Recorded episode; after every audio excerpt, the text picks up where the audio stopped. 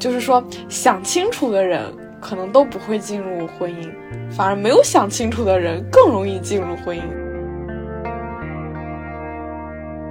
所以我并不需要婚姻中的这个家庭成为我最后接住我的那个网，因为我自己的原生家庭才是接住我的那个网。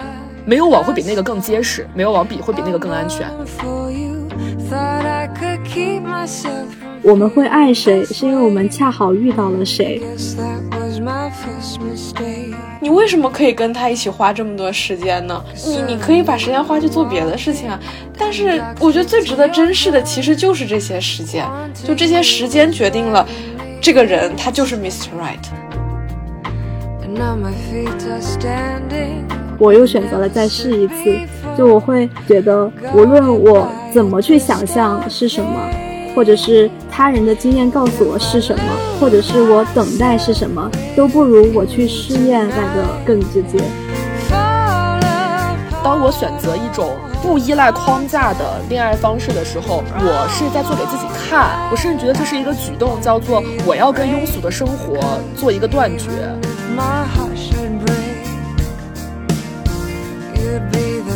Hello，大家好，欢迎来到新期的不方时间，我是主播小李，我是小陈，我是屈女士。我最近也上班一段时间了，然后有时候上班的时候就会跟同事姐姐闲聊。那天下午就只剩下我们两个人，然后她就开始问我的一些个人情况，就是问我，哎，你跟你男朋友认识多久了呀？呃，你爸妈有没有催你呀？你他有对你男朋友提什么意见吗？然后我也都如实跟他说，呃，在一起三年了。然后我，我其实我爸妈也没有支持，也没有反对，什么都没有说。他他要问我有没有考虑要结婚，那我就说，嗯，其实我也不太清楚这个结婚和不结婚到底有什么影响，就是都没有太想清楚。她就跟我分享了她自己的一些经历。她跟她老公也是认识了一段时间，谈了一段时间以后，男方比她大一些，然后家里就开始催，催了以后，她就觉得，嗯，其实结婚也可以，就这样就进入了下一个阶段嘛。然后她觉得她自己也是有点稀里糊涂的就结了。她这段话里面，其实我感觉最深的是下一个阶段这个问题。就我其实。没有想过，就是我的人生会分成好几个阶段，那这个阶段是以婚姻作为一个节点的，嗯，但是我当时没有聊到我跟他这种差异，然后我就马虎过去了，但是给我留下了一个印象，然后正好也是快过年了嘛，就是感觉就是也会。网上看到一些催婚的这些段子啊，或者是说一些现象什么的，我不知道你们会对自己的人生有没有这种下一个阶段，就是类似的这种想法。我先补充一句，这个播客见证了小李跟她的男朋友的成长，就是从他们，如果大家知道我们播客就是播放量很高的一期，其实就是小李跟她男朋友在聊他们。在一起的这个过程，然后转眼间他们已经三年了。我刚刚听到这个特别的有感触，所以嗯，闲插一句。那我们说回来，怎么这么？你们对这个下一个阶段会有什么感受吗？我当时还挺受触动的，因为我从来没有这样想过，还。小李没有这样想过的意思是说，没有把婚姻当做下一个阶段，还是觉得自己的人生不应该分阶段。因为在我看来，就是我从学校到工作，这就是我的人生下一个阶段了。就是我离开了一个相对来说还处在一个家庭和校园的这样一个稍微有一些庇护的这样的阶段，而是我成进入到了一个我需要独立自主，或者是我逐渐的要变得独立自主的这样一个过程。然后同时。它还也是一个阶段，就在于我身边的人和我同样，就是绝大部分的人，他们同样有这个转向。然后到了工作，到了工作之后，确实会你离开了一个群体，进入了一个新的群体。然后你在那个新的群体里面，可能要再出来，再去建立一个属于你自己的小的家庭。我觉得这些对我来说，它确实是一个阶段。我不知道小李的震惊的那个阶段是哪一种。就是首先，我觉得你说的这个从学学校然后到工作，他这个是确实是把人生分为了两个阶段。但是除此以外，我就是没有想过要把自己的人生划分任何阶段，尤其是以婚姻为节点，这个我就更没有想过。我不知道这可不可有没有可能是因为我是一个，就是有点偏 P，就是 P 值比较稍高一点。但虽然我也就是这个值比较居中，就我没有那么强的计划性，就是我觉得走到哪里算哪里，我甚至都想不到。两年以后的事情，可能一年以后有一点点感觉，但是再远一点的事情，我都完全就是没有计划，没有什么太多想法。嗯，我觉得我跟小李的状态还蛮接近的，但是不一样的是，我脑海中其实有一个阶段性的概念，因为我呃觉得我潜意识里意识到，如果进入了婚姻，你的人生会发生一个比较大的变化。所以我脑海中是有一个节点的，就是这个时间点，它会改变我之前的一个生活方式和行为路径。其实从学校到工作，这个都是我们以个人为中心，他你你你只考虑自我的状态的一个变化。但是在婚姻之后，呃，可能你婚姻之后的人生，在如果还有阶段划分的话，它可能就不一定是你以个人为中心了，可能是以这个家庭为中心。就我不确定哈，在我的假想里面存在这么一个状况，但是呢，我完全不知道就这个阶段的划分点在哪里。它对我来讲是一个非常的虚无，而且非常的遥远，我甚至也没有仔细的思索过的一个话题。嗯，所以在这样的一个基础上，嗯，就是回到刚刚说的，呃，也该进入下一个阶段了。就我没觉得我该进入，我觉得我离下个阶段还有很远，甚至我会觉得有很多事情下个阶段根本就干不了。我会有一种我在这个阶段有很多我要做的事情，如果还没有做完，那我可能不愿意进入下一个阶段。我觉得就是就是小李说的那个同事姐，她其实也没有设想到自己要进入那个阶段了，只不过一切都顺其自然的发生，她也没有理由拒绝，那就进入了，就发生了。他的这个感觉啊，就是。呃，给我一种，就是说想清楚的人可能都不会进入婚姻，反而没有想清楚的人更容易进入婚姻。就是你，你如果想的太多，你就很难像他说进入下一个阶段。这样可能是我对婚姻的感觉吧，就是还是会觉得它是一个跟利益很相关的一件事情。比如说，你你们两个结婚，其实就是你们俩达成一个契约，然后从法律上，你们的工资啊，然后投资所得啊等等，他假设你们没有签什么条款的情况下，你们都是共有的，就是这个这个层面，就是跟我觉得跟谈恋爱就是完全不一样了。嗯，说到这儿，我要讲一个段子，就之前也跟小丽跟小陈讲过，就是说现在谈恋爱还要不要发朋友圈这个话题。哦，就有人说，嗯，现在大家也都二十五六岁了吧，也不是十八九岁那个年纪了，对吧？就是到了二十五六岁这个年纪，正常谈恋爱、普通谈恋爱就别发朋友圈了。你今年换一个，明年换一个的，你分了是吧？你还得删了，多尴尬呀！而且别人就觉得，哎，你今天咋是跟这个合影，明天又是跟那个合影，就是怪怪的。大家现在就说，就别发了，一锤定音的时候再发吧。就是等到最后你要结了，你先发个结婚的就行，中间那个过程就不用同步你朋友圈的这些朋友了。其实我听着我觉得挺合理的，就是，嗯，可能到这个年纪，当你身边出现一个人，然后你非常积极的，然后踊跃的，也愿意把他展现给大家的时候，大家会产生一个默认，觉得你们俩应该是一种长期关系。那在这个年纪的长期关系，它指向的只有一个结果，可能就是婚姻。所以，恋爱和婚姻就在这个阶段，我觉得。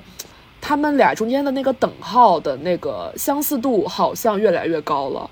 嗯，等一下，你刚刚说只有这一个方向就是婚姻，确实只有这一个方向吗？啊，我有点怀疑。就是说长期，那就是说长期关系就是存在亲密关系，但是不结婚。对，我觉得这种我不知道多不多哦，就是我身边有也也没有这样的案例，所以不多不多是少。少 不，这个我觉得是可以讨论的，就是就是长期关系但不结婚，那他是享受了什么，又规避了什么？为什么要产生这样一种关系？就是婚姻跟长期关系，它的差别在哪里？当然了，我们首先要说明的是，在中国法律下，婚姻本来只承认一定的群体，有一些群体他没有办法在中国大陆的法律体系内达成婚姻，他们只能执行一种长期关系。对，那这个是另外一个维度的考虑了。啊，我我我觉得婚姻就是最大的一个问题其实就是它形成了一个利益共同体，它好的地方和坏的地方都是由这个产生的。好的地方就是你们可以一起去承担一些风险，比如说父母生病了的话，你作为子女的话。你也是对方家庭的这个子女，你们是很多时候是需要共同承担一定的这个照照护的义务的，以及你们的金钱是呃共享的嘛，嗯，所以可能有时候假设一个人失业了，那另一个人可能是会呃承担一部分这个家庭的支出的很大的一个重头的部分的，但是其实坏的部分也是来自于这个地方，你们所有很多东西都是共有的话，嗯。那么损失也是共有，比如说对方投资了以后的损失，然后这个是你们需要共同承担的。我觉得，所以我觉得这样的利益关系的达成就很困难。就是如果我自己可以赚钱养活我自己，然后我也不图对方的钱财，然后当然我自己也没有什么财产，就是别人可能也图不了啥，那就是为什么要很轻易的去跟别人去？缔结这个利益共同体呢？就我觉得，只要一谈到这个方面，我就觉得变得很复杂。就婚姻，在我这里看来，它就一点都不单纯，反而就是一个很理性、很理性的一个抉择的一个过程。从小李的回答听出来了他的婚姻态度，所以就是听友们要蹲到小李结婚还有点久远。对，哎，这个里面就是有一个问题哈，就是这些刚刚说的利益共同体这些事情在长期关系里面，它是不做要求的吗？还是说？嗯，它是个可选项。比如说，当一方失业了，长期关系里面可能你也需要去负担另一方，这不是要求你去，而是你出于你的爱，你出于关系的维持，你愿意去。就比如说，今天有一天小李如果失业了，我觉得你跟阿娇出去吃饭，阿娇不会让你付钱，对吧？就是这是一个本能的你的善意，你会做到的。那如如果比如说今天，呃，谁在家里面有一些急事，一个人 cover 不过来，那另一个人作为长期关系者，他出于对你的爱，他愿意帮你去承担，这其实这些责任我们叫做呃，它是个可选项，但是在婚姻里面，我会理解它有点像是一个 B 选项。当然了，烂人也可以不遵守这个 B 选项，就是我感觉它有一个就是底线的要求，所以婚姻是给了底线的保障。但是其实，在我们的认知里面，我们都希望找一个呃善良的人，都希望找一个就是说呃愿意去在没有这个底线的。束缚的时候，他仍然积极的愿意帮你的人，所以在这个角度上，我其实觉得长期关系跟婚姻它的程度是接近的。嗯，我觉得我可以出于情感的原因，我做到这些，但是，一旦当这个东西告诉我，哦，这个是你的权利和义务，然后这个是你必须要做到的事情，我就会觉得很有压力。那我会设想，就是这个事情它如果变得很长期呢？比如说，另一个人在家里面失业。一年、两年、三年都不工作，长期赡养，即使你有这个责任心，你想养他，那他也愿意被养，或者是他是因为能力问题。我觉得这个其实是一个很复杂的，而且有很多种、有 N 多种导向的一个问题。就是呃，我觉得如果说呃，去出于爱去呃为另一半承担一些经济压力，他。可能没有办法无限期的延长。那出于责任是可以的，是吗？即使出于责任，其实也不行，还有好多别的问题。所以我觉得这个就是上面上面说的那个可能不太成立，因为这个问题会推极端。对我我我我自己是感觉，他婚姻设计的就是抬高了底线嘛。长期关系的话是没有线的嘛。但是我们应该都默认或者说希望我们找的至少是个底线以上的人。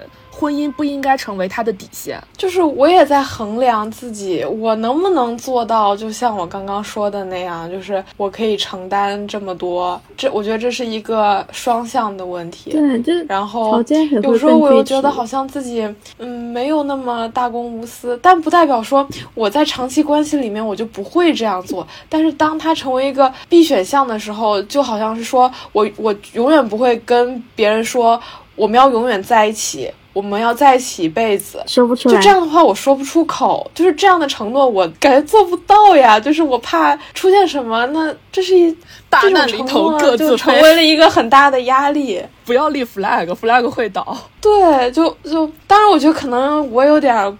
过度思考了，就可能很多人也不会想的这么理性，这么刻板。我觉得甚至有一点。我思考过一个和你类似的问题，大概是在思考，就是也是在说婚姻和恋爱啊，但我想的不是长期关系。但是长期关系和恋爱之间能否划等号，这个一会儿也可以讨论哈。但是刚刚有一个同样的角度，就是说为什么我我个人会觉得婚姻离我很远，或者是呃我对于进入婚姻没有这种冲动，就是站在刚刚小李说的利益共同体这个角度上哦，在我看来，婚姻它枷锁的这个意味可能会大于安全感的意味。就是你，就是你进入婚姻，你需要抵抗的东西可能比你可获得东西要多，这是为什么呢？我猜测我们可能有同感，至少小李有同感，就是小李会觉得他可能需要更多的束缚，或者是他觉得这份多余的。我我我其实感觉这个东西为什么会产生这样的情况？我自己的 case 上是，我觉得是我原生家庭给我的安全感很足，这个其实是我最大底气的来源，就是我很难想象出有一个人可以提供给我比我的原生家庭更强的安全感。所以我并不需要婚姻中的这个家庭成为我最后接住我的那个网，因为我自己的原生家庭才是接住我的那个网，没有网会比那个更结实，没有网比会比那个更安全。所以，我对于我来说，婚姻它给的这个安全感，在我这里不是特别成立，因为我已经拥有了。但是呢，这个情况也许会发生变化，就是随着我们父母的年龄的变化，随着我们状态的变化，随着我们人生的脆弱性逐渐展现。因为其实我们这个阶段是可能人生中最不脆弱的阶段，因为你没有任何的压力，然后你的呃你的家庭也不需要你的支撑，呃，其实你还是在一个享受生活，而且甚至褪去了学校的功课很多很多的束缚，这么一个非常自由自在的阶段，你人生的脆弱性没有展开。说不定等到下一阶段，等我人生的脆弱性，等我原生家庭的脆弱性展开的时候，我有可能会需要一个更结实的网。但是现在我觉得我是不需要的，因为这个安全感我已经获得了。所以这是为什么现在婚姻对我来说，我觉得它所提供的安全感并不是我的必需品。我也有类似的感觉，嗯，就我觉得我不知道是不是我们这一代人哦，其实跟父母的关系是更紧密的嘛。也其实我自己会觉得，我跟我父母才是那个最紧密的利益共同体。就比如说现在一些新词儿，就全职女儿，就这种类似的这种概念，我觉得也是基于此吧。就大家不是说你一一一毕业你就去闯，就是社会要一定要到社会里面，这个跟经济环境有关系，但我觉得同时跟这种家庭的观念也有很大的关系。嗯。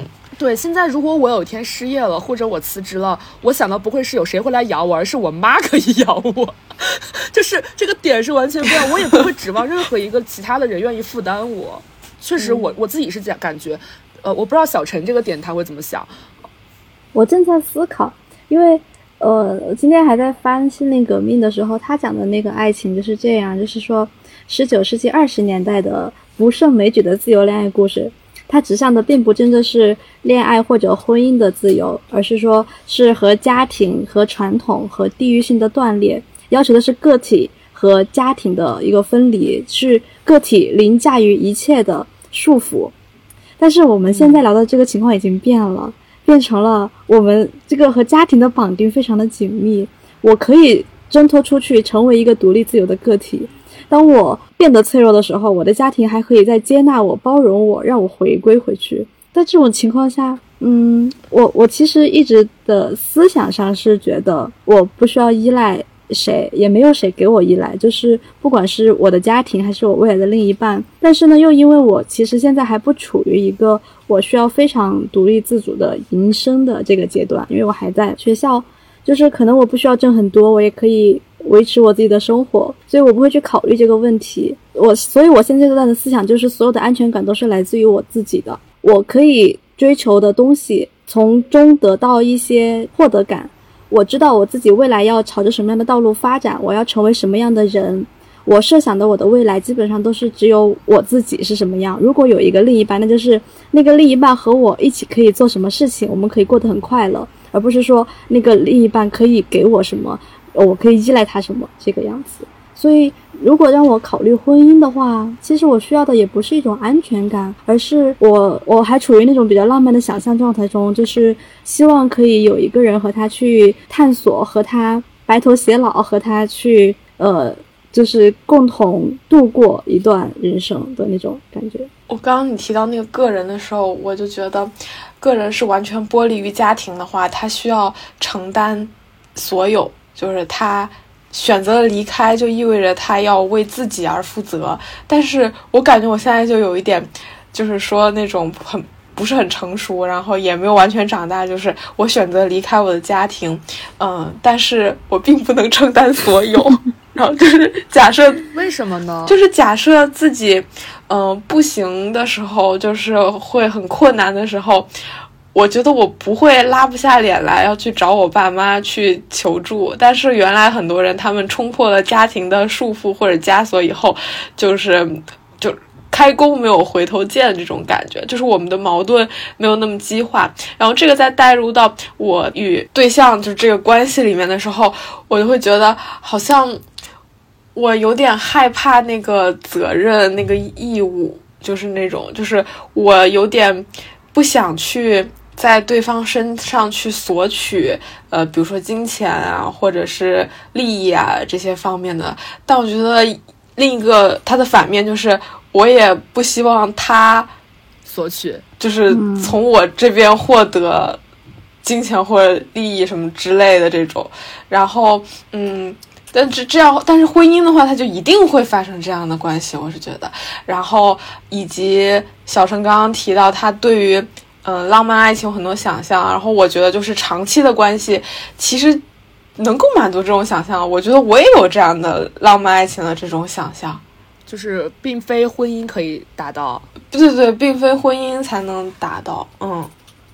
但是可能如果当你进入到了这样一个长期关系里面，会你会问自己一句：为什么不结婚？既然都可以，嗯，也会。对，既然都已经这样的稳固，可以一起探索，可以呃一起去做很多很多事情，那他离婚姻的距离到底为什么？为什么他不能满足婚姻呢？或者是结婚对这件事情他会有伤有有损害吗？嗯，就目前来看，我觉得我没有，但谁知道以后会不会有呢？就是，但是你也不能这么想。然后，所以我有时候会觉得结婚其实。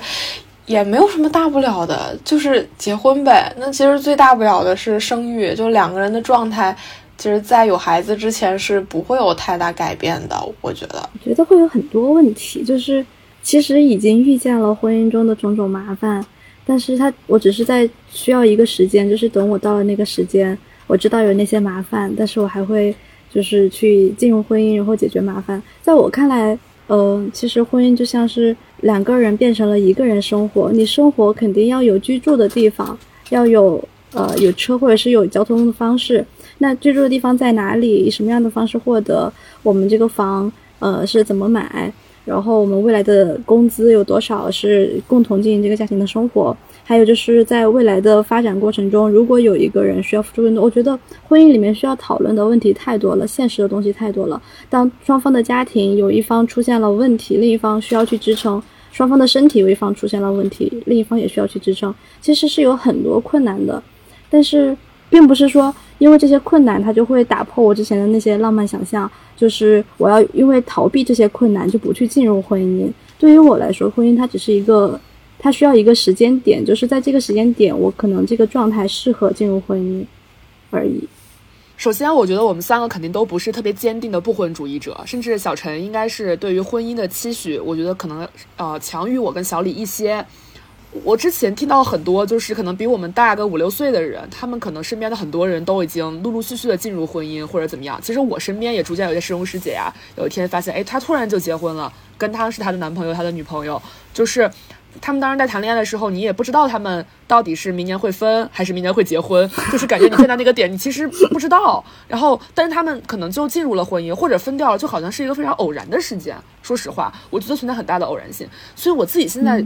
就是觉得怎么说呢？这件事情它有点看命，就是就是你很难通过理性决策进入婚姻，就是很可能是到了某一个时间点，然后你觉得差不多就这样吧，就是你自己觉得就这样吧，你自己觉得现在可以结婚了，你你你可能也不会去拿这个人和你遇见过的所有人去比，你去比他们谁好谁坏，为什么不和前一个结？为什么不跟下一个结？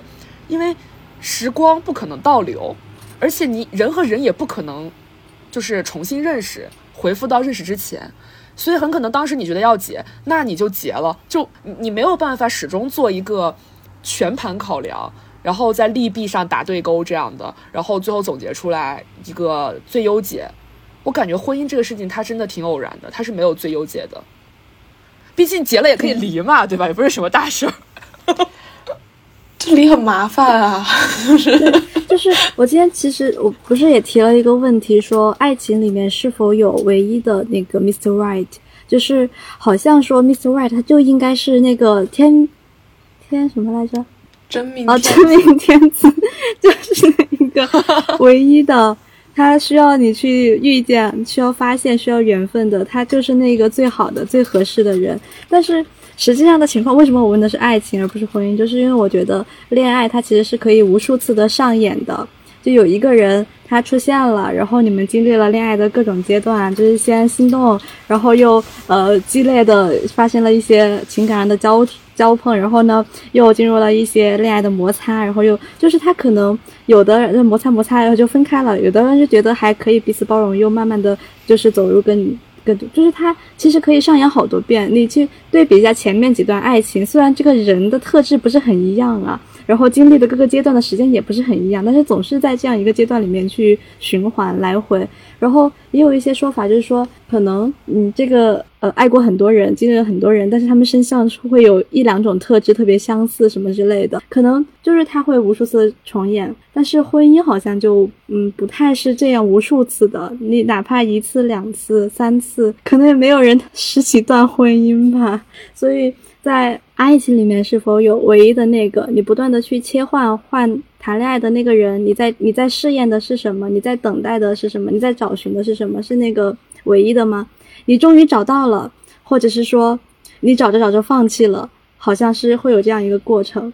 然后呃，之前看过那个十二页，十二页就是呃。陈奕迅和张柏芝演的一个电影，他们十二页的每一页就是一个爱情的阶段。他讲完之后，他里面其实有一句话，我当时看到就会很震撼。他说的是：“我们会爱谁，是因为我们恰好遇到了谁。”就是我每一次在想我我爱的那个人是谁，或者是我现在要不要和这个人在一起的时候，我的脑海中其实会浮现出来一句话：他是不是正好在这个时候出现了而已？那他出现了，我是要。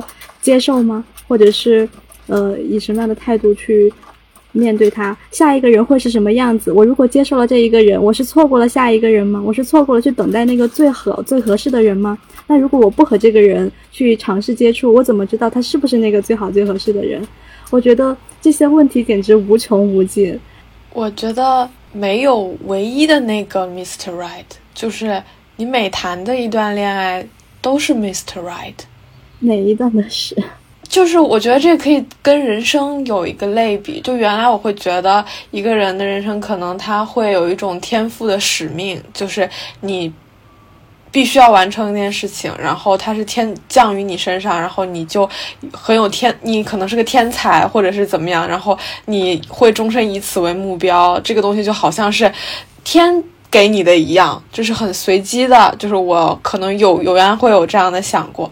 但是后来发现，其实不是，就所谓的你一些，比如说你在这个领域做了还蛮好，它其实都是取决于你无数次的选择，都都是你自己来去决定你现在的这个状态的。所以我觉得遇见的人也是这样，你在现在这个阶段，你遇见了他，你觉得你们两个一拍即合。特别特别合适，这个事情不是天赐予我的，它是因为我可能这段时间一直在找，就是我总是上上网，或者是我看了一个什么东西，影响了我的观点，然后我觉得我跟他特别聊得来，然后后来也也验证了他这个人的性格，就是跟我来说是蛮相符的。就我觉得这些东西都是我自己在不断不断去创造的，我跟他的聊天也好，我跟他一起经历的事情也好。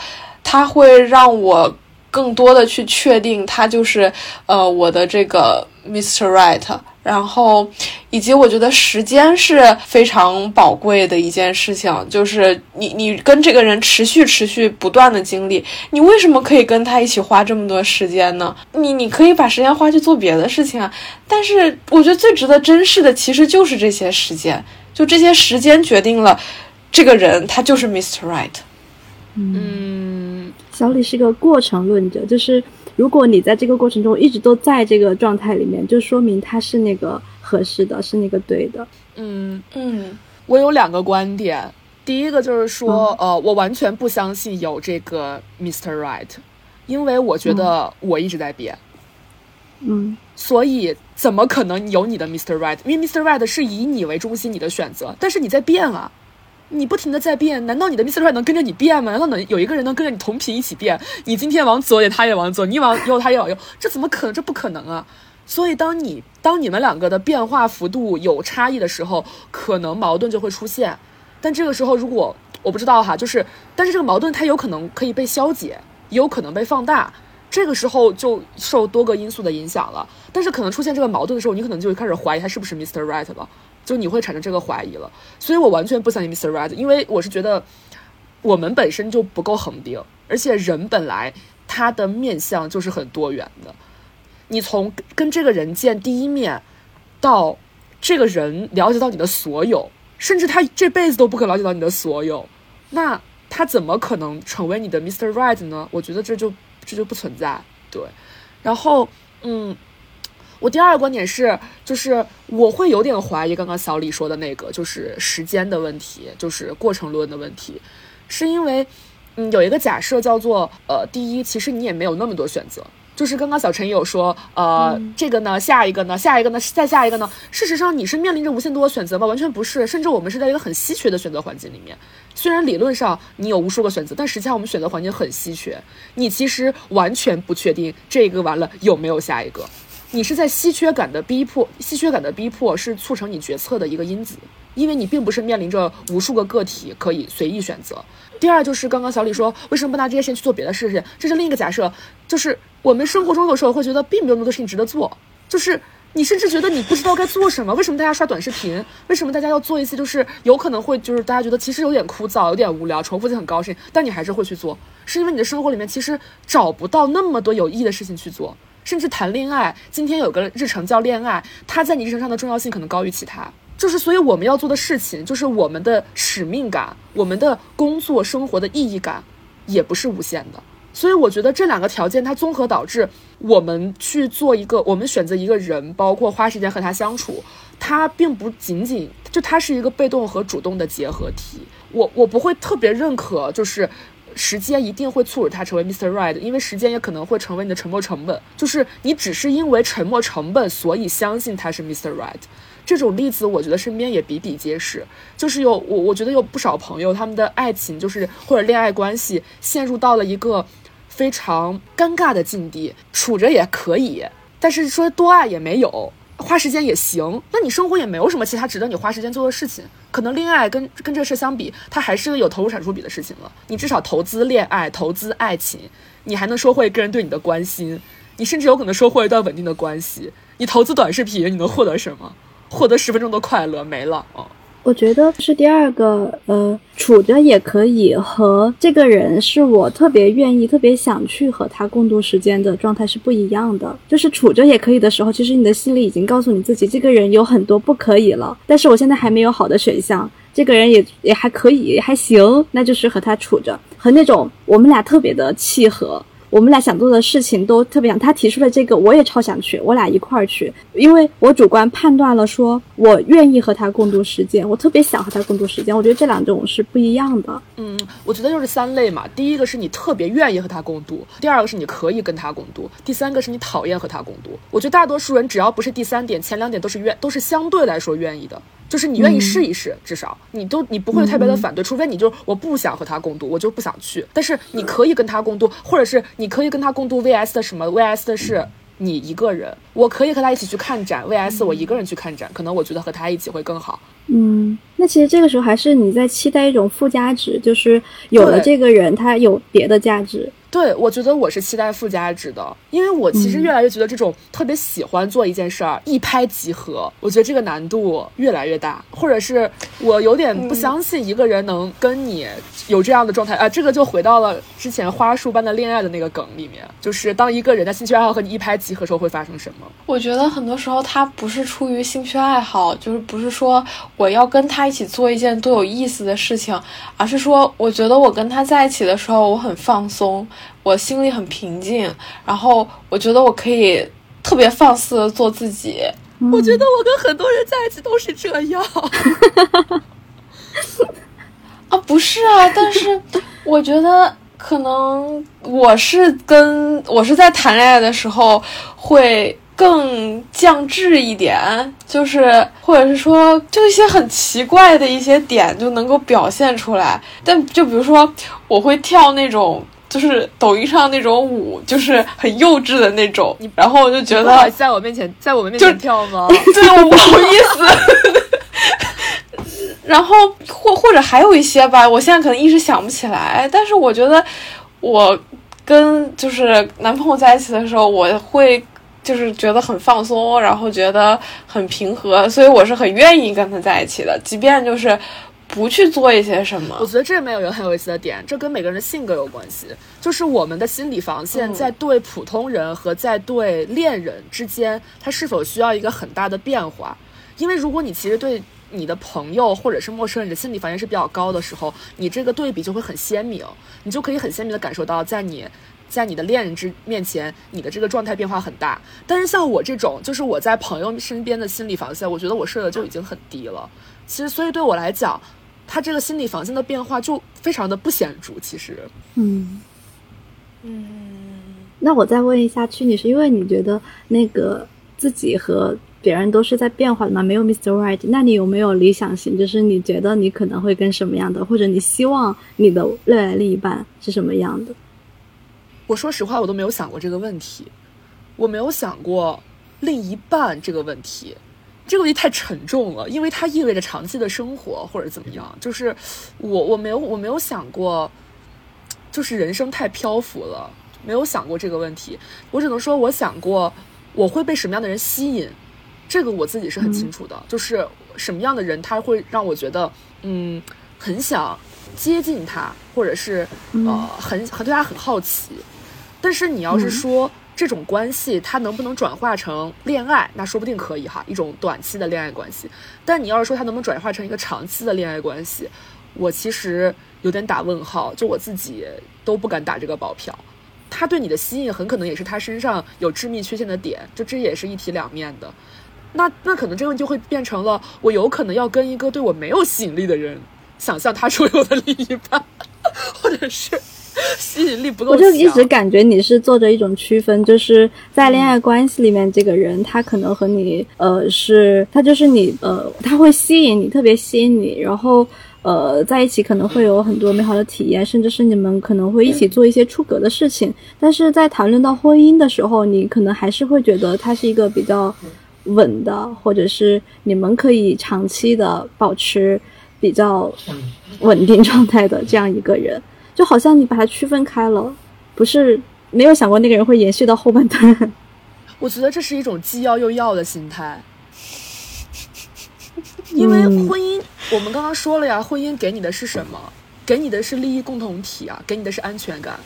但是前面一个这样的人，我觉得跟他达成利益共同体和他给你带给你稳定持续的安全感的可能性是低的。嗯，那他可能就跟婚姻上最本质的这个这个这个痛点，他就不匹配。那这就变成了跟他在一起，但是可能没有必要进入婚姻，婚姻本身就可能就打一个问号，因为就算跟他进入婚姻，他也给不了你这些，有可能。我有个这样的假想。那如果这样的话，再下一个问题就应该是你的婚姻里面是有爱情的吗？嗯，我当然希望他有了，当然希望他有了。就是其实心里已经想，哎，很可能是没有的，是吗？呃，首先我觉得“爱情”这个词挺沉重的。如果让你现在说你这辈子爱过几个人，我觉得你是要数一下的，不一定你的每一任对象你都爱过。就是当你要说出你爱他的时候，你可以说你喜欢他。但是“爱”这个词很沉重，我觉得很有难度。对，就我我我我觉得我我一直觉得我爱我的朋友们超过了爱我的前任。哦，我以为前任呢？你说前任啊？哦，那你爱你的现任超过了爱你的朋友？爱你的朋友们？不是，也不是。我觉得 没关系，可以的，可以的，可以。不是，真的不是。我觉得大家的属性是不一样的。哎呀，我我这可不是真的要端水，我就是觉得大家的属性是不一样的，或者这么说，就是爱情的定义啊，就肯定我们估计这期讨论完都不一定能讨论出个所以然来。就是我自己的内心里面，其实爱情是一个挺神圣的东西，而且也是一个很难得的东西。它意味着一些一定程度上的不计回报啊！我甚至潜在意义里面会觉得，爱情它跟毁灭和和死亡和悲观和这种极端的情绪会相连。为什么呢？是因为只有这种极端的情况下，你才能知道它不计回报。你在你平淡的生活的里面，你根本就无法来判断不计回报这个点，因为就都需要计回报，对吧？就是它只有在极端情况中才能展现它富有魅力的那一面，然后富有魅力那一面会让我们感觉啊，这是爱，对，所以它一定伴随着一些极端的情绪。但是这种极端情绪在生活里面，其实说实话，第一是不常见，第二是它不可能持续存在，它只能是一刹那。那可能就是那一个阶段，你觉得他很爱我，或者我很爱他。但过了那个阶段，再问你这个问题，你会你会有个问号，因为没有东西可以检验。就在我心里，爱情是需要检验的，检验它的东西就是一些极端的场景，甚至是一些痛苦，你可以牺牲的，你可以丧失的。就是我的爱情观非常的黑暗，就是它其实是一些你愿意你愿意割舍的这些东西，这些东西才定义了，就是我我自己感觉啊，就是爱其实是是是这些东西，它才定义了爱情。但是人肯定不会时时经受这样的考验，所以只有在我经受了考验那一刻，我觉得这是。爱，但是之后不经受，我会觉得那我不确定现在是不是爱，所以这个概念在我这里其实它一直都非常的神圣。对我，我，我，或者我觉得有的人一辈子遇到爱情，这也很有可能，那说明他的一生可能很顺遂，他没有遇到过这样需要考虑割舍我自己，或者是需要考虑我是不是要牺牲什么、奉献什么的时刻。对，但我不知道哈，就是我自己会觉得，如果一个一一份感情，他没有经历什么东西。就是他的那个深度，它是问号的。我觉得爱是给予，爱是牺牲，爱是需要去割舍，但是爱情不一定是。我觉得以我作为一个异性恋的这个角度来说，爱情它会对一个异性，然后我们两个发生很多很多的关系，呃，互相的爱护、照顾，然后然后性关系，呃，就是这些都是属于爱情的维度。里面的，但是呢，这种关系它不是必须的。我刚刚觉得你说这些东西，它不是爱情，它是恋爱，它是恋爱中会发生的东西。但是恋爱又不等于爱情，它是一个恋爱关系中会发生的东西。就是恋爱关系里面，我们会有很多交互，然后无论是情感上的，或者是生理上的，甚至有的时候是这个关系的角色给予你的。有时候你的角色告诉你你可以这么做，呃，甚至有的时候，尤其对在作为女性角色来说，甚至时候很多时候你是可能是被动的哦，不是说强迫做什么哈，而是说，呃，当你被给予了一些东西，你会去接受，你甚至不需要去主动的做什么，主动的给予你，你接受就可以了。你的交互是以一个接受行为为主导进行的一个过程，那这个其实是你恋爱中的角色赋予你的，而不是爱情赋予你的。就是不管它称为恋爱还是爱情，还是别的喜欢什么之类的词，你是把它区分了几个程度的。就是前面的那个可能是最低级的，只要你处于一种恋爱关系之中，你们就有可能会产生这样的感情，对，就是会有各种各样的情绪。然后后面的那个所谓的牺牲的爱，可能是一个程度更深的，你愿意为对方付出多少，给予多少。然后还有一个与爱无关的婚姻。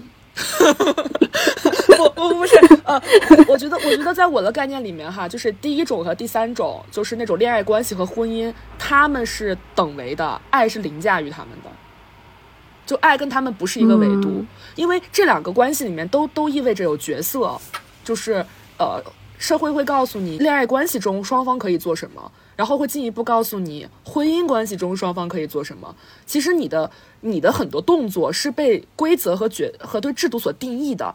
就我想起来，我之前看一个书哈，就是叫那个《爱的终结》，它有讲一个关于爱的这个范式的这个问题。哦，当然，它的区分跟我们现在说的不太一样啊。他说的是，他说的是过去的这种求爱和现在的求爱。他说，过前现代性的求爱是在一个符号性、社会性、规范性的框架中组织起来，它是一个有仪式的结构。就是到那个环节，我们就知道该发生什么了。它这个是有很多文本的，是有范式的。嗯，你你知道会发生什么，你也会期许会发生这些。就是它是有脚本的，那个书里面其实讲的是现在的这种，就是过去其实确定性很强。大家讲的在现代这种关系里面，尤其是在 Tinder 啊这样的社交 APP 起来之后，它其实打乱了这个范式，它打乱了这种确定性。就是发生了这些，不意味着会发生其他，至于发生了哪些，会发生哪些，他们之间的关联性就被打打破了。就是那个书里面有讲到这样一个部分，我想把那个引用下来说刚刚这个事情，就是我觉得觉得关系里面有范式，但是爱情里面好像不存在角色告诉你你要做什么，就是我爱一个人，我就就是。当然了，好像我刚刚说了之后，好像也有一些范式，就是你要割舍，你要给予，你要奉献。但我总感觉这些不是社会教给你去做的，就是你特别的主动的愿意做这件事情。哎呀，聊得太高深了，我都给绕进去了。但是那那婚姻里一定，那我就更觉得婚姻里一定要有爱情啊，就是他一定得愿意去牺牲、给予、割舍，他才能够有维持这样一种关系，或者是说长期关系和婚姻。都一定是需要爱情的，那因为必然会有妥协啊，就是两个人的相处里面，我我我觉得是婚姻，他他要求的这种割舍，这是关系对你的要求，我会觉得。就是他是因为你们俩现在是个利益共同体，是一荣俱荣，一损俱损，所以呢，你的割舍，你的努力，不仅是为了你，是为了你们的共同体。就是咱们求的是这个家庭的最优解，而不是你个人的最优解。但是在爱，就是在没有婚姻这层关系的包裹下，你们是两个个体，所以这件事情可能就是你减二十分，他多二十分，它是一个有明确增减，你的负向效应只影响你个人。但是婚姻里面负向性影响的是整个家庭，我我感觉以我的人生阅历来说，我就很难想象出来一个事情是说我完全牺牲我自己，然后去成就他人，就是很难有这样的情境出现，我很难想象到。嗯，所以我觉得，嗯，有就刚谈论这个就。太理想层面这种感觉，就是我想起一个例子，对，就是在《非诚勿扰》里面的一个例子，就是呃，葛优饰演的那个人，他对另一个人的感情，就是在他们没有确定男女关系的时候，他已经把这个保险受益人写成了那位女士，就是在这个时候他们没有任何关系的束缚，但他出于对那位女士的爱，他把自己的保险受益人写成了那位女士。我感觉就是类似于这样的爱案例，但其实爱和。呃，男女朋友关系和婚姻关系也不冲突，只不过说有了外面那一层之后，你就说不清了。你你你没办法解释，你到底是出于本真的本能，还是说我是出于我的责任？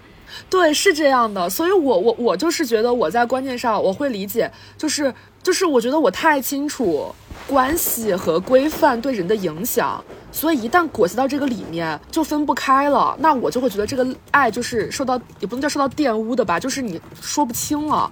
那我就会倾向于理解他不是，就是我是觉得范式太强大了，我自己就难以抵抗角色和范式和仪式感和规则，它的强大性就是我知道我一定会依从它，所以我就直接消极的认为这一块儿就都不算。那如果你想要判断你有没有爱，你是不是只能在确定关系之前判断？但是你要求的那个爱的标准又很高，他得经历一些需要牺牲的场景。确实有点悖论哈，我我来把这个往现实里面拽一拽。我其实刚刚小陈一说的时候，我是想说，保险的受益人是可以改的。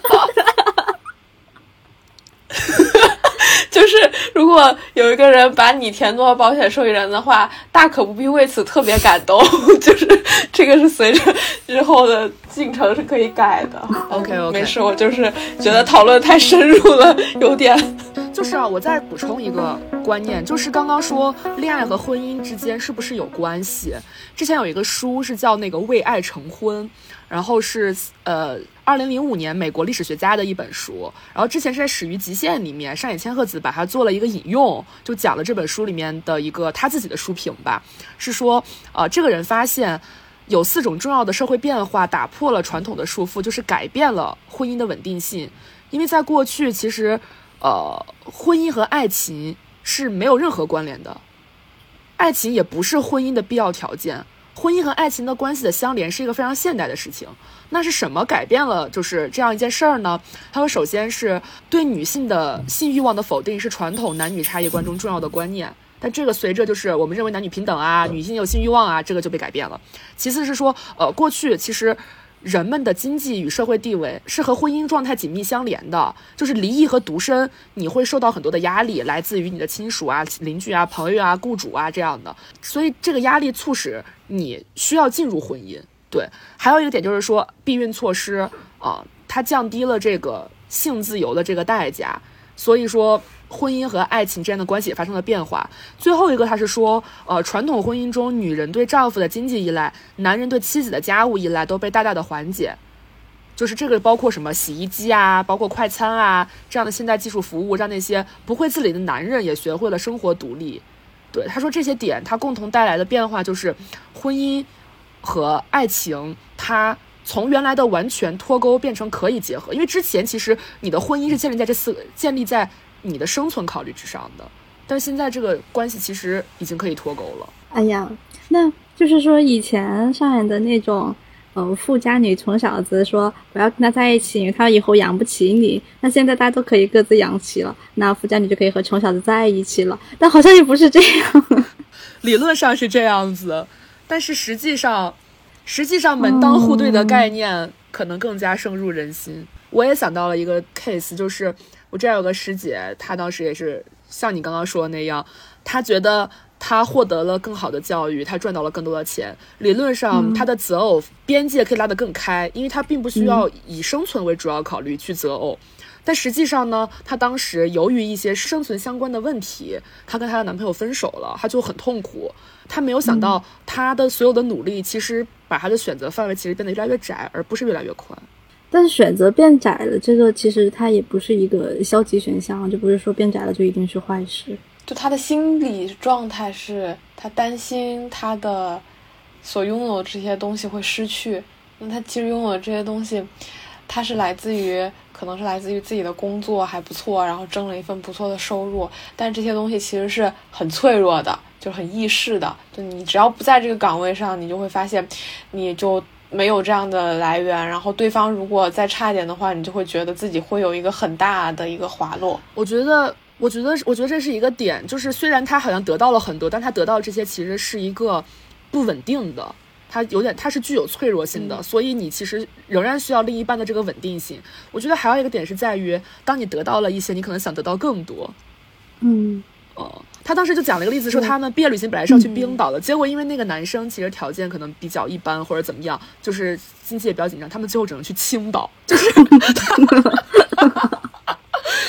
就是 就是他进行了一个他自己的消费滑坡，而本来他可能觉得他们他可以更好，哦，就是所以就是这种兼容性，可能当你达到一个非常高的级别之前都做不到，就除非说你现在已经是。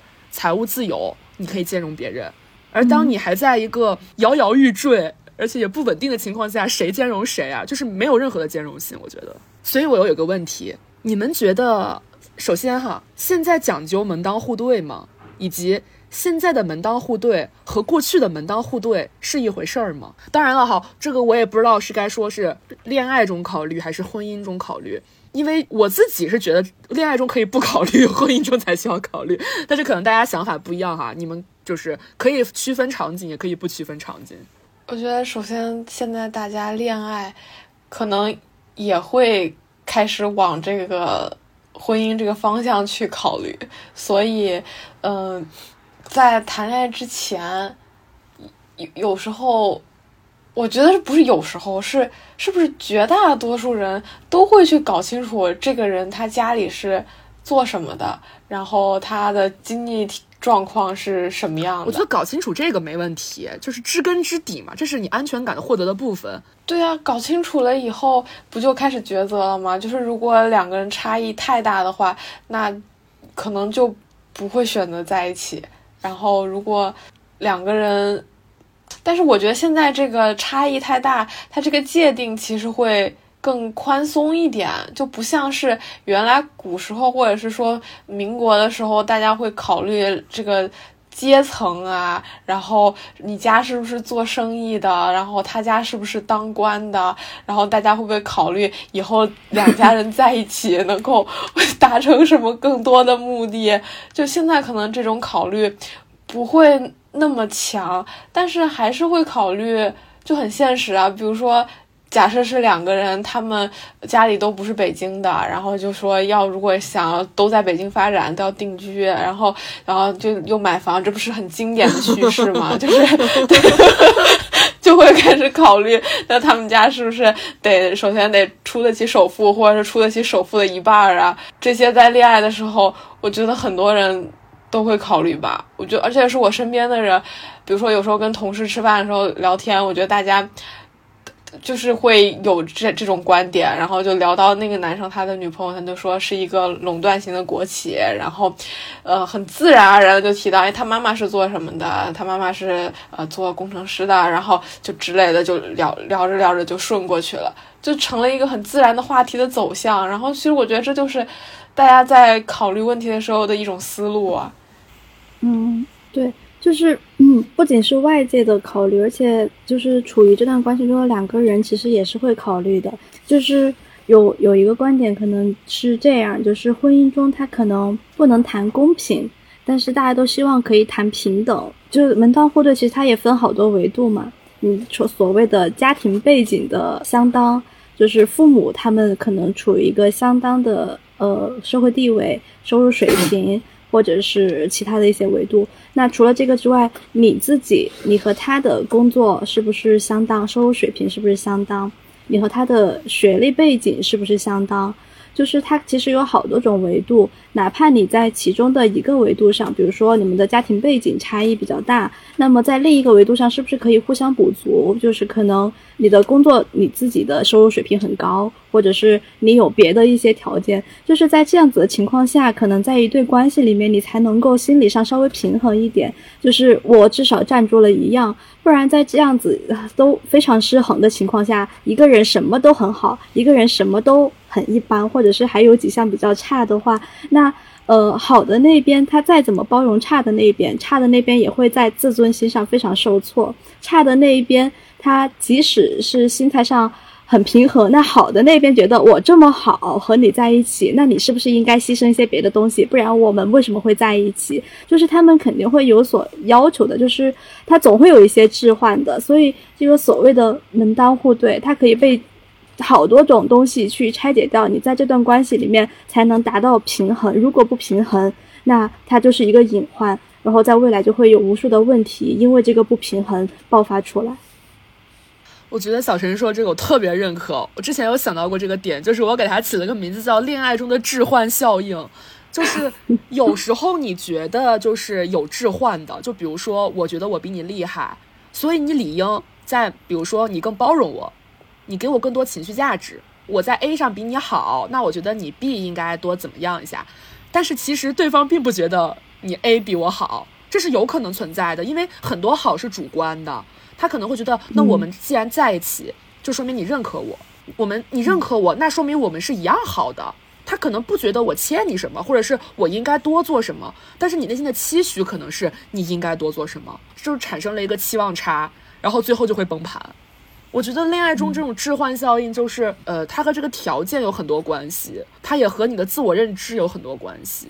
我好像没有像你们这样考虑过，就是这样的置换。我觉得底层的原因是因为我就不会喜欢上一个跟自己特别悬殊的人。呃，我觉得一个人长得特别特别帅，他对不对我成为吸引力呢？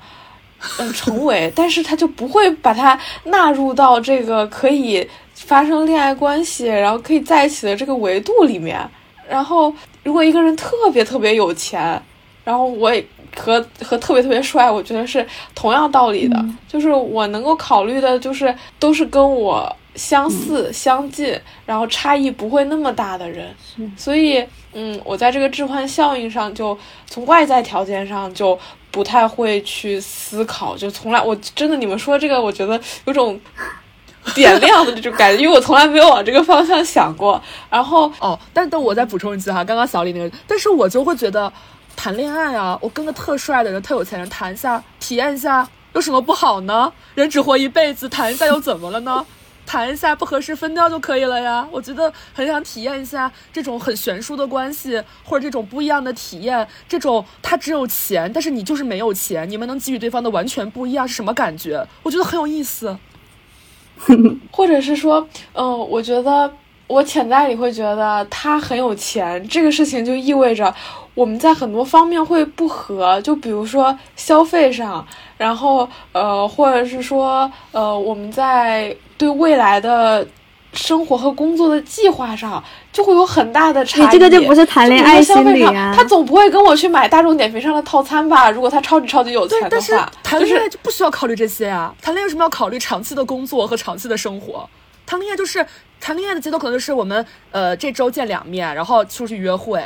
然后呢，一个月去一次旅行，他特别有钱的话，一个月可以去好几次，就是就是玩儿啊，就是玩儿。我觉得，就我觉得这是玩儿啊。那这个又帮我认识了我自己，就是我觉得我对于恋爱的考虑还挺严肃的。就是他如果发生了，就我会希望他是一个长期的关系。就是我觉得这跟我刚刚说的那个也是对应的，就是我很相信时间。就我觉得，呃，我投入了这段时间，我会很相信它的。价值，这个才是我所珍视、我所看重的东西。那我能换个角度理解，叫做你不愿意浪费时间。嗯，我觉得也有这个方面。嗯，对，但我我可能就会觉得这个时间浪费在一个没有长期的结果的事情上也无所谓。就是，就是，就是我可能会觉得很多事情都没有长期的结果，多一个样本就是广和深的关系。我觉得多一个样本比把这个样本做深更有意思。这种感觉，那 我会觉得这种相似性，这种呃一拍即合性，就是这种让我会觉得有一种契合的感觉，可能我会比较享受。就是那种太不一样的东西，我可能会有想象，但是我不会说特别向往。嗯，说到这儿，我要拿出一套我的这个理论来跟大家讲一讲，就是 就是有一次合适理论吗？呃差不多吧，就是太好笑了。上次是我们几个人在吃饭，然后就是聊恋爱这个事情，然后大家最后就，呃，就是枚举了各种 case，然后形成了一套暴论哈，就是很可能非常的不靠谱，但是我觉得可以参考吧。大概把择偶啊这个的所有的事情，我们考量的所有指标，因为刚刚我们其实谈了很多跟门当户对有关的东西，其实是没有谈感觉这个事情的。我们先忽视感觉这个维度哈，就先看。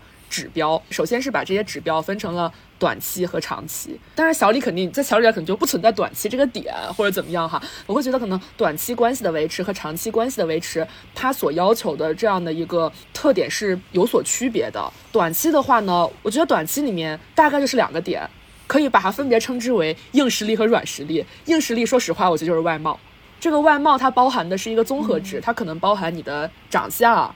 包含男生的话，可能包含身高；女生的话，可能包含胖瘦，就是这个性别有所别。可能还有衣品呀，还有什么乱七八糟的，就是一个综合体，它叫做外貌，这是一个人的硬实力。还有一个软实力，我觉得。我总结了一下，我觉得叫做性格智取，就它包含的其实是这个人的性格特征，他能否给你提供情绪价值，就他，然后包括甚至包括一定他的兴趣爱好。虽然兴趣爱好这东西跟这个不是不太适合放在一起，但是我觉得他们都是一揽子的东西，它是一个相对来说比较感性的一个，你你你在性格智取上的契合度的这个整体的点，这是短期的两个指标，外貌和性格智取。然后长期呢，之前我们总结是说了很多很多，但我我给他提炼一下，我觉得大概也就是两个维度。就是长期的话，其实就是要不然看存量，要不然看增量。存量就是家庭背景，你可以理解为存量资产。那存量资产从哪里来？是不是就是你的家庭给你的？就是你的家庭条件，就是这个就包含了你原生家庭、你父母的职业、你生活的城市，这些共同形成了你的存量资产。另一个就是增量资产。增量资产是什么概念？就是你未来的这个可能性，你的 delta，delta 是什么呢？那就是你的学历和你的职业，它综合可能形成了一个收入指标。有的人可能学历好，他职业发展的好，他的收入高；有的人可能他学历一般，他能力强，他收入也可能高。但无论如何，这是一个综合指标，就是增量资产。所以现在我们看，短期是两个指标：外貌、性格、智取；长期是存量资产和增量资产。我当时觉得这四个指标，当你处对象的时候，如果一个人只有一个指标，他来追你，你会？拒绝。如果一个人有两个指标，他来追你，你觉得可以？你是觉得可以谈？如果一个人有三个指标同时具备，你愿意追他？你就是套过一遍，觉得都挺合适的，是吗？就身边的朋友。是的，我觉得特别合适。当然了，这些所有的指标都是以你个人为中心轴所建立的，因为你是在拿它跟你比。其实，说实话，当然这个可以讨论啊，你是在拿它跟你比，还是他拿跟你身边的异性平均值去比，或者是？你接触的人的平均值去比，我觉得这个可能也不太一样，啊，我觉得我们之前讨论这个可能大概率是跟自己比，因为你身边这个平均值你很难判断，你基本是跟自己比，你觉得他可能有类似于只有一项比你强或者跟你差不多，类似于是这样一个比较方式啊。那在考虑这些因素的时候，会存在一个顺序吗？就是它现在有两个框，第一个框里面是外貌和性格，然后呢，第二个框里面是你说的存量和增量。那现在就假设我现在只想要一段短期关系，好，我就先考虑性格和这个长相，然后后面这些我可以再呃慢慢考虑，然后等它动态的嘛，就可能短期的，然后慢慢也有可能变成长期的。权重价值的排序，就这些东西，它是说长相和这个性格是一定在前的，然后这个存量和增量是一定在后的吗？我觉得这个是更精细化的一个考量。那如果是在我们这个阶段，他硬性条件也没有，性格志趣也没有，但是后两项具备，我们现在也会去追，是这个意思吗？只有两项具备是他追你，你愿意啊？就是现在如果有一个很有钱，然后呢学历也很好，未来发展前途也很好的人，现在追你。你你会不会觉得也可以呢？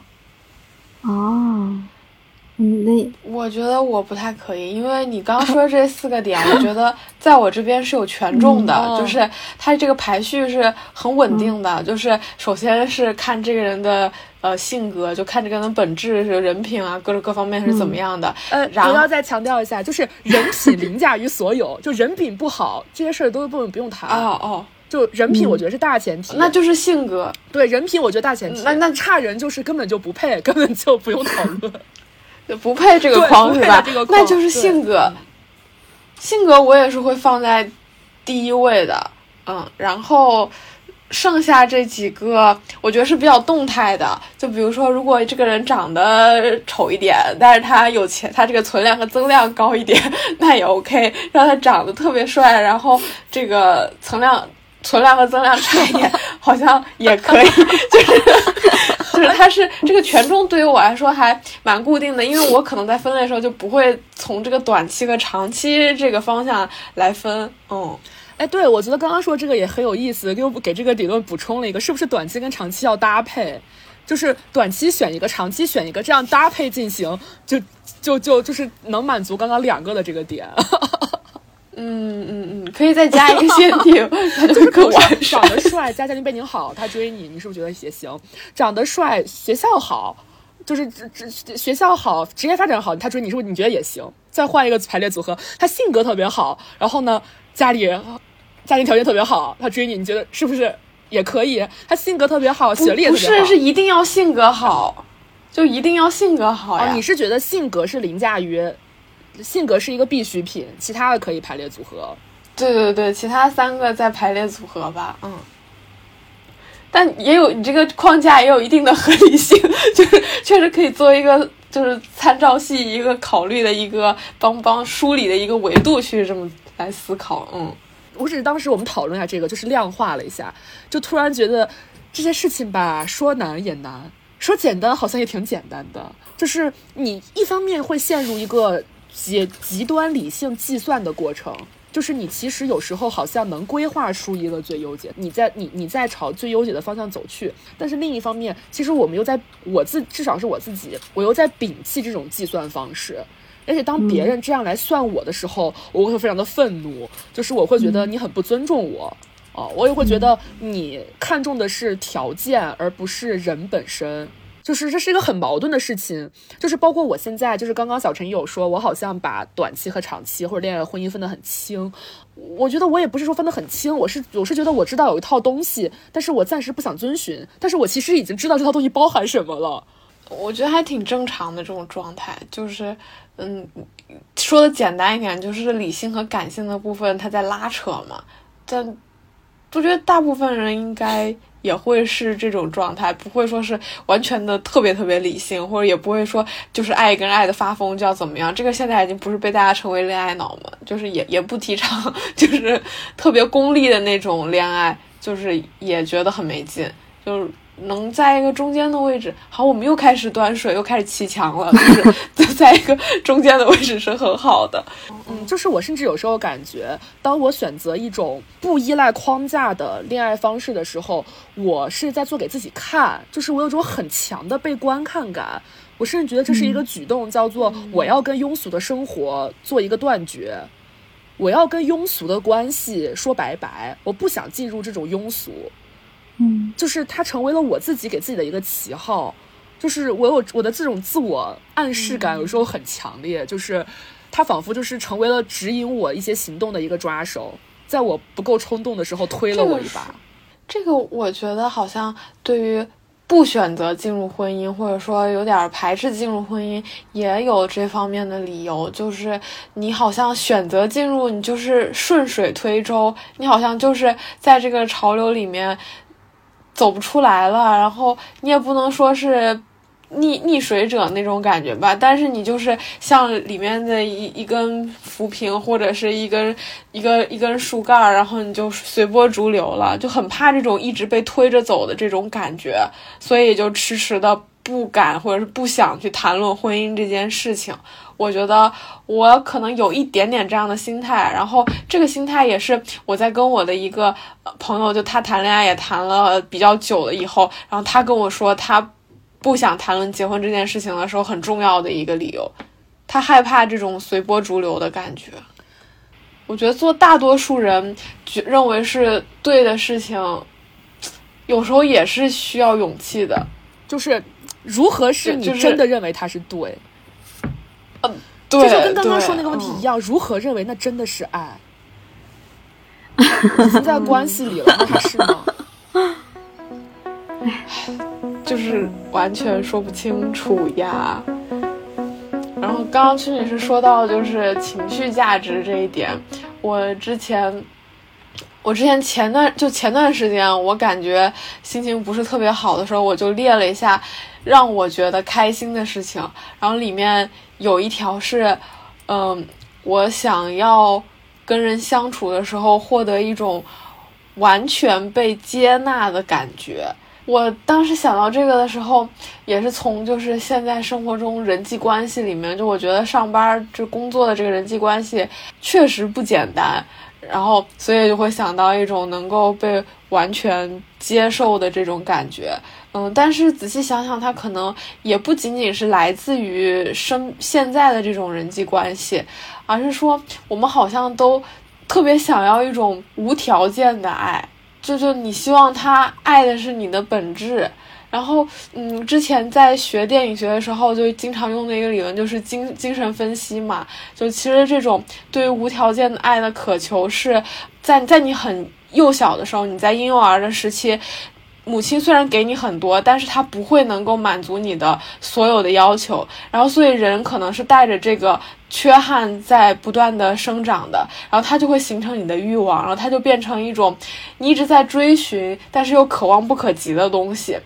但是在亲密关系里面，就是在你的恋爱当中，你面对你的这个嗯所谓的伴侣也好，或者是说有欲望、有激情的这个人也好。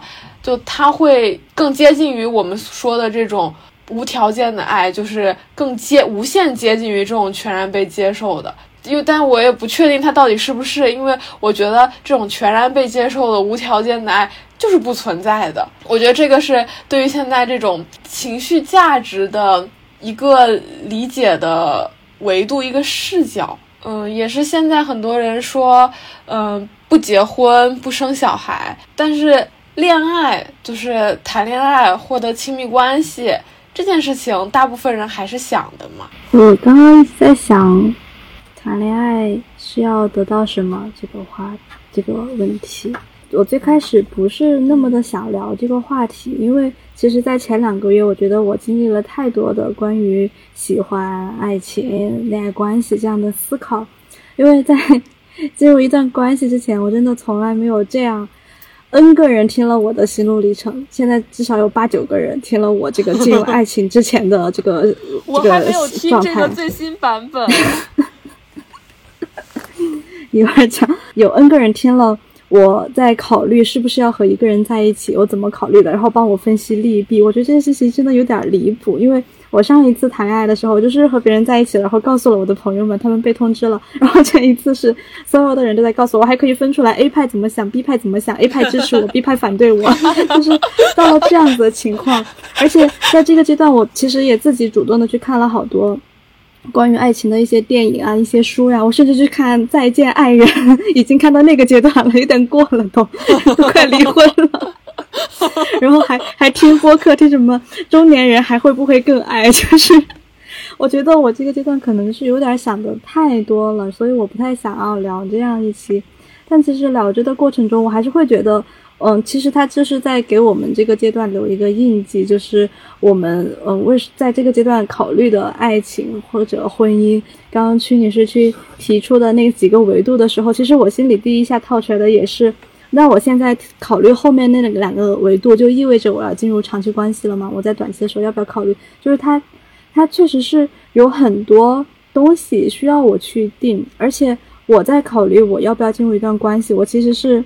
之前是这样告诉自己的，就是说，我不想再盲目的去进入一段关系了，因为这样子的话，我可能会又经历一遍那个恋爱的循环，经历完之后，我还得去花时间来愈合，我这个时间投入了，然后，呃，我去拿一个人过来试试，发现这个人不合适，对于我来说，它是一种消耗。我为什么要做这样的消耗？我这这这个阶段有很多的事情要做。我除非在这个人身上找到了一种让我觉得足够坚定的东西，让我愿意为之付出的东西，我才能够去进入关系。然后那个东西它必须得是与众不同的，认识到其他人身上他有一个不一样的，让我特别坚定的东西。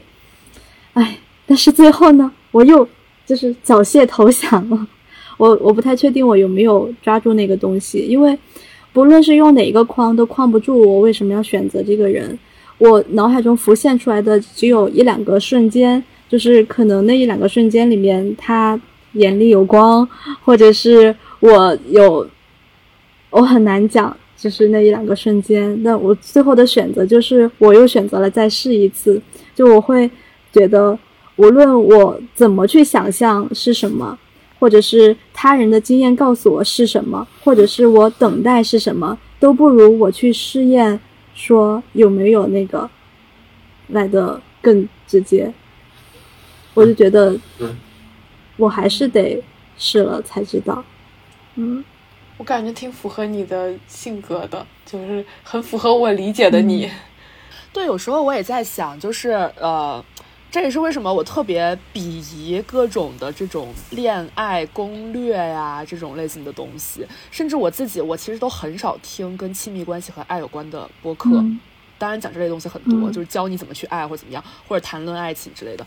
我就是那种，尤其是尤其是给你教你什么是对的，什么是错的这种，我是最讨厌听的。就是我觉得每个人在爱情中想找的东西不一样，在关系中想找的东西也不一样。嗯，是很难去一概而论的啊！我现在会换另一个角度思考这个问题，就是我的人生中到底有几件事是特别值得做的？嗯，就是我其实觉得没几件，真没几件，就很多事我觉得都可做可不做，都是不是说没了它不行。包括今天这个工作，我不上这个工作，我会觉得我人生很遗憾吗？我觉得不会。很多事情我觉得都不是可可，都是不是。都不是这种，但是但是在我看来，就是我始终是一个把和人相处的维度放的其实比较凌驾于其他事情之上的一个人，对，所以在我看来，和不同的人相处，和不同的人去探索亲密关系，包括探索自我，这些事情是人生中必须要做的事情，对，所以这个观念也导致我会觉得可能。体验和去经历不一样的，无论结果好坏，然后无论所谓就是，所以在这个事情上，他就没有浪费这个概念，因为所有的事情它都不是浪费，它是它是人生中最重要这件事情的进度条。嗯，现在是百分之五，之后还有百分之五，这个进度调到百分之百，不代表着完美，而是代表人生落幕。就是我觉得是这样一个概念，在我看来。对，就是所以，所以我自己会觉得，其实这件事情很重要。我所以我觉得我也开始接受一些偶然性，我会去拥抱偶然性，我去拥抱缘分，去拥抱很多事情。当然，这也跟我自己有关系。我是一个在生活中极度理性的人，所以我是其实希望把我所有的感性都释放在恋爱关系这个事情上。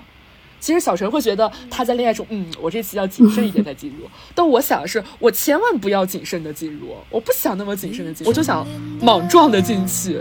嗯，这是我们对生活和恋爱之间的关系的这个坐标的理解。嗯，我会觉得有一件事情就是，我们都不太知道，就是看了很多，他可能他都不能告诉我爱是怎么发生的，因为相爱的什么一见钟情还是日久生情，他就只告诉我他们爱了，然后他们为爱做了很多事情。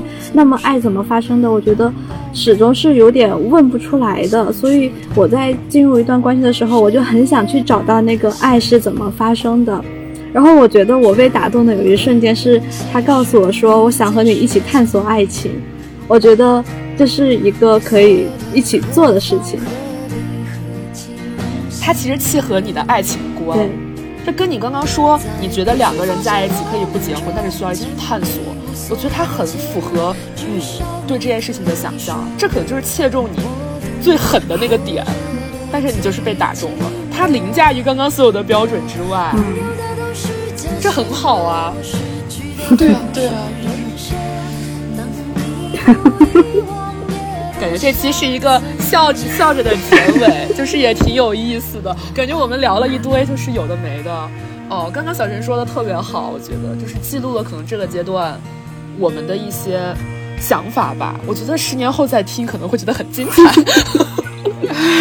还是笑死。哦，我们甚至还想出一个男生版本，因为之前就是有讨论这些话，一直是我们三个在聊，就是。很多话，这是女生的想法，而我觉得男生和女生之间可能有截然沟通。对对，可能是有鸿沟的，所以我们在考虑要不要出一个呃恋爱婚姻迷思男生版，想跟男生朋友们聊一聊这个话题。但是我现在很害怕那个成为一个就是女权讨论的现场，所以我觉得我们要警惕这个情况的发生。我觉得很难不成为。那好吧，这期就是这样啊！谢谢大家听我们讲了一揽子的这种不着边，不知道谁能听到最后呢？还那听到最后的要谢一下，谢一下，非常感谢，非常感谢哦！再补充个，听到最后的朋友点开 notes 应该能看到我们有一个和阿里的一个大模型合作的一个海报，可以去扫码领取，有一些额度我可以去自己探索吧，我也忘了有啥了。啊，就是它。